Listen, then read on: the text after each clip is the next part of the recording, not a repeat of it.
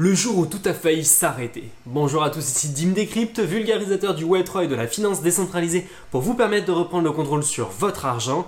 Et aujourd'hui, j'aimerais vous faire cette petite mise au point de l'insolvabilité de FTX et où est-ce que nous en est dans l'état des choses et dans les news que nous voyons arriver sur Twitter. Allez, c'est parti.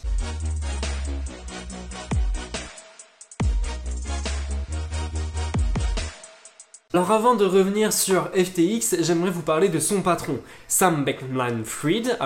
Et ce qui s'est passé, c'est qu'il est devenu très très vite milliardaire avec Alameda Research, mais aussi FTX. SBF, dont son surnom, est passé en 5 ans à peine le plus jeune milliardaire de moins de 30 ans, avec une fortune estimée à 24 milliards de dollars. En 2017, il crée Alameda Research pour permettre de faire de l'arbitrage entre le marché Europe et le marché asiatique sur les crypto-monnaies. Et en quelques semaines, il réunit 20 milliards de dollars. Puis en 2019, il crée sa propre plateforme d'échange de crypto, FTX, et dont elle aura une valorisation au bout de 36 mois de 18 milliards de dollars, ce qui est énorme. Et donc sa plateforme FTX est reconnue dans le marché des cryptos pour ses faibles frais de trading, car forcément une plateforme va prendre des frais pour qu'elle puisse se rémunérer. Et un tiers de ces frais qui seront perçus seront utilisés pour acheter et brûler des tokens FTT sur leur plateforme. Ce qui va faire une pression acheteuse sur le token et va faire augmenter le prix du jeton. C'est une stratégie qui fonctionne, mais chez FTX, il n'y a pas que cette stratégie. Il y a aussi une stratégie de levée de fonds, car avec sa FTX Venture, FTX va permettre d'apporter des fonds aux projets qui vont être révolutionnaires dans l'écosystème crypto, notamment avec Aptos où ils ont levé environ 150 millions de dollars en juillet dernier et en septembre dernier, ils ont levé plus de 300 millions de dollars pour la blockchain Sui. SBF a notamment aussi profité de la crise du Luna pour racheter des sociétés qui étaient en faillite, notamment BlockFi où ils ont racheté pour 240 millions de dollars et Voyager avec 1,4 milliard de dollars. Alors il a voulu aussi rajouter Robinhood et Celsius Network mais il a retiré sa proposition de rachat et c'est là où on commence un peu à voir les failles de sa stratégie. Malheureusement, en interne chez FTX, depuis quelques mois, ça ne va pas très fort. Le meilleur ami de SBF a démissionné, le président de chez FTX aussi, et là, très très récemment, nous avons les personnes qui s'occupent de tout ce qui est législation et réglementation chez FTX ont totalement démissionné. Il a aussi montré ses liens ambigus avec la politique, dont il a fait don de 50 millions de dollars pour les élections de mi-mandat aux États-Unis. Alors, ce qui a mis le feu à la poudrière, c'est l'article de chez Coindesk qui indique Research serait dans une position d'insolvabilité. Ce qui veut dire que, eh bien, ils ne pourront pas honorer leurs dettes. Alors, concrètement, qu'est-ce que nous avons? Alameda Research possède environ 8 milliards de dettes pour 14 environ milliards d'actifs. Vous allez me dire, ouais, ben c'est tout bon. Sauf que les 14 milliards d'actifs, nous avons des FTT à l'intérieur. Et les FTT, ce sont les tokens de la plateforme FTX. Et qui est le patron de FTX vous avez compris. La plateforme FTX a été accusée de réaliser un montage financier pour les levées de fonds qui s'appelle le Flywheel Chill. Alors désolé pour la prononciation. Vous pouvez voir la stratégie juste ici. Donc en fait ce qu'ils font c'est qu'ils créent leur propre token, notamment sur Ethereum, c'est très facile. Et ensuite eh bien, ils vont garder 80% de la quantité de jetons en circulation. En deux, ils vont faire évoluer le prix du token, notamment avec les frais qu'ils vont percevoir de leur plateforme d'échange pour acheter du token FTT, mais aussi pour en brûler. En 3, eh bien, ils vont montrer dans leur bilan qu'ils possèdent la quantité de jetons en circulation des FTT à 80% et que, eh forcément, vu que le FTT a évolué, eh leur bilan a aussi évolué. Et en 4, eh bien, ils vont encaisser, ce qui veut dire que, eh soit ils vont ramener des personnes à investir chez FTX et donc faire augmenter la valorisation de l'entreprise, soit ils vont utiliser aussi ces FTT dans des plateformes de DeFi pour emprunter notamment aussi du stablecoin. Alors, à noter que cette annonce a créé le feu la poudrière et que notamment CZ, qui est lui eh détenteur de token FTT, vous allez me dire pourquoi eh bien en fait, précédemment, il a investi dans Alameda Research et SBF voulait absolument retirer ses aides de des investisseurs initiaux de FTX. Et donc, il lui a offert des BUSD plus des FTT à hauteur de 2 milliards de dollars, ce qui est une très très belle plus-value.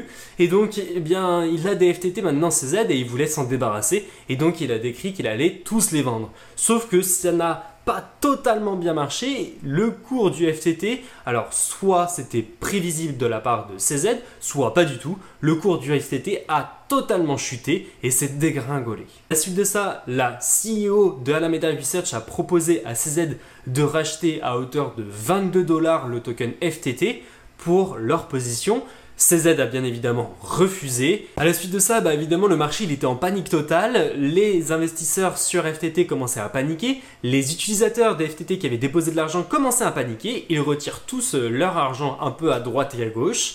Et donc FTX a décidé d'arrêter et donc ils ont clôturé les retraits de ses utilisateurs. Apparemment FTX aurait donc un énorme trou dans son bilan d'environ 6 milliards de dollars et donc le patron de FTX, SBF, a notamment décidé d'appeler un peu les crypto-millionnaires qu'il avait dans ses contacts, mais aussi les milliardaires de la Silicon Valley. Et la seule personne qui a répondu, c'était CZ. Et donc, ils ont décidé euh, de s'appeler et de conclure un accord entre eux. CZ a notamment déclaré que FTX avait besoin aussi de liquidité, c'est pour ça qu'ils les ont appelés, mais aussi ils ont signé une lettre d'intention euh, d'acquisition d'FTX pour, eh bien, avec option d'achat pour leur permettre à Binance d'acquérir par la suite FTX. À la suite de cette annonce, les cours ont totalement explosé. Le BNB qui tape les 400 dollars, le FTT qui arrive aux 20 dollars, et après Bitcoin qui reprend 6%. Mais sauf que on connaît la suite, le marché est revenu à la réalité et tout a chuté. Alors tout le monde était en panique. Sur Coinbase, il y a eu des problèmes techniques et donc ils ont bloqué les retraits. Kraken a bloqué aussi ses retraits, Crypto.com aussi, bref, c'était la panique totale. C'est ce qu'on appelle un fund sur les marchés. Ensuite, de son côté, CZ poste un mail à toute son équipe Binance pour leur décrire un peu la version euh, des choses et des faits. Et il décrit qu'il n'avait pas l'intention de détruire FTX et que ces tokens FTT, au final, il n'allait pas les vendre. Et il a indiqué aussi à son équipe de ne pas vendre ces tokens FTT à ce prix-là notamment. Il a déclaré aussi plus de transparence avec une proof of reserve pour prouver que Binance possède les fonds sur sa plateforme pour subvenir aux besoins de ses utilisateurs. Et je pense qu'avec cette chute, le marché va vraiment ressortir beaucoup plus fort et c'est notamment ce que je pense toutes les plateformes d'échange vont prendre en considération.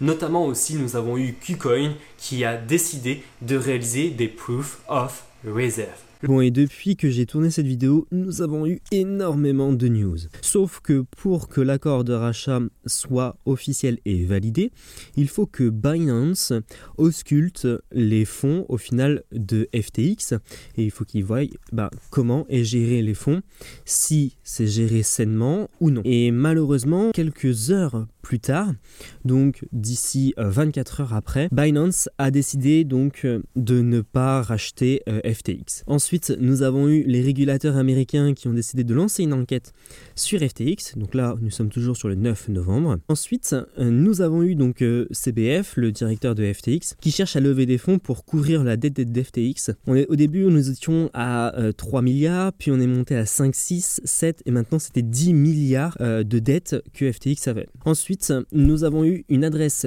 euh, d'USDT qui a été gelée par la société Tether de 46,3 millions de dollars à la suite d'une demande des États-Unis, des gouverneurs. Une révélation que SBF a réalisée à la suite d'un thread qu'il allait arrêter Alameda Research et que ensuite eh bien il allait essayer de se battre pour réunir des fonds. Bien évidemment, je vous mettrai les informations en description. Et il n'a jamais réussi à récupérer ses fonds. Donc là, nous sommes le 10 novembre, donc il me semble que c'était jeudi ou vendredi. Ensuite, nous avons eu un plan de sauvetage qui a été réalisé entre le 9 et le 10 avec Justin Sun pour le réseau Tron et 1 milliard de dollars supplémentaires pour euh, DokaEX. Ça a été que temporaire, c'était pour permettre eh bien, de, d'aider les clients qui avaient des troncs ou l'écosystème tronc sur FTX de pouvoir les retirer. Alors ça s'est vraiment passé, il y a eu des retraits de troncs, il y a aussi des retraits de d'autres réseaux. Les autorités euh, de Bahamas, là où est basé FTX, a décidé que les citoyens des Bahamas étaient prioritaires sur les retraits de FTX. OKX, on n'a pas eu de suite, donc je pense que ça n'a pas euh, été euh, réalisé. Puis, nous avons eu le lendemain, le 11 novembre, quelques news qui sont tombées dans la nuit. Le Congrès américain qui ouvre une enquête sur le président de la SEC, Gary Gensler, qui aurait donc FDFTX à obtenir le monopole réglementaire BlockFi qui coupe les retraits parce que BlockFi a été racheté par FTX, et Gemini Earn qui utilisait donc les fonds euh, de leurs clients sur FTX avec le rendement de 8%. Puis euh, nous avons eu la fameuse lettre de FTX comme quoi FTX se déclare donc en faillite. Ce qui s'est passé c'est que le CEO SBF a donc démissionné de son poste. C'est une nouvelle personne maintenant qui est CEO de FTX et depuis, eh bien SBF est dans la nature. Il a même déposé ses valises apparemment en Argentine. Maintenant que FTX a déclaré faillite et que Alameda Research aussi, mais nous avons tout un écosystème derrière qui se sont basés sur Alameda Research et FTX Venture et qui risquent aussi par la suite de potentiellement déclarer faillite. On a eu un hack qui s'est réalisé de 732 millions de dollars, mais ce hack est un peu subtil parce qu'il s'est réalisé en interne. Alors, il y a beaucoup euh, de dire, soi-disant, que ça a été un transfert de fonds vers une clé Ledger, vers un call wallet. Alors, j'y crois pas tellement. On peut notamment voir tous les fonds sur euh, ce dune.com qui nous montre bah, la quantité qu'il possède euh, sur les différents wallets. Et on peut voir que le 12, bah, il reste plus que 13 millions de dollars alors que le 6 novembre, il y avait 2 milliards de dollars. Et on peut voir qu'il y a eu énormément de transferts de fonds. Là, il nous reste 16 millions pour Alameda Research. On n'a plus du tout de FTT, donc il reste quoi? 1 million de dollars de FTT. Et sur la balance de FTX. Et puis on peut voir ici que la quantité, le 12 novembre, on peut voir qu'il il reste plus rien. Le 11, on avait, on avait quand même pas mal de crypto. Et on peut voir ici les transferts de fonds qui ont été réalisés donc du FTT, il en reste 14, l'énorme retrait qui a été réalisé. Donc je vous mettrai ce d'une analytique juste en dessous en description. Nous avons eu aussi un hack de l'application FTX et le site FTX. Et donc toute personne qui détenait l'application FTX, qui la mettait à jour, pouvait potentiellement avoir un cheval de Troie sur son téléphone et voire même aussi sur son ordinateur. Donc du coup il était recommandé de désinstaller l'application. C'est parti et puis bah maintenant nous avons euh, les sociétés qui sont de plus en plus à faire de la preuve de réserve. Euh, vous tenir au courant de l'actualité sur l'affaire FTX. Vous avez deux sites. Vous avez Cryptost qui vous permet de suivre l'actualité en direct. Alors bien évidemment, je ne vous ai pas tout parlé parce qu'il y a eu énormément de rebondissements, etc. Donc je vous laisserai euh, lire ce fameux article de Cryptost qui le donne en direct et aussi Coin Academy. Je vous les mettrai bien évidemment les deux en description. Lorsque cette vidéo va sortir, je pense que bien évidemment il y aura d'autres actualités donc je vous tiendrai au courant dans les commentaires de cette vidéo. Merci à tous d'avoir vidéo cette vidéo. N'hésitez pas à vous lâcher dans les commentaires si vous avez des recommandations ou si vous avez d'autres actualités qui sont fraîches et qui arrivent sur le marché des cryptos. En tout cas, tenez-nous à jour. Je vous remercie. C'était donc Dim Decrypt et on se retrouve à la prochaine dans une autre vidéo. Ciao ciao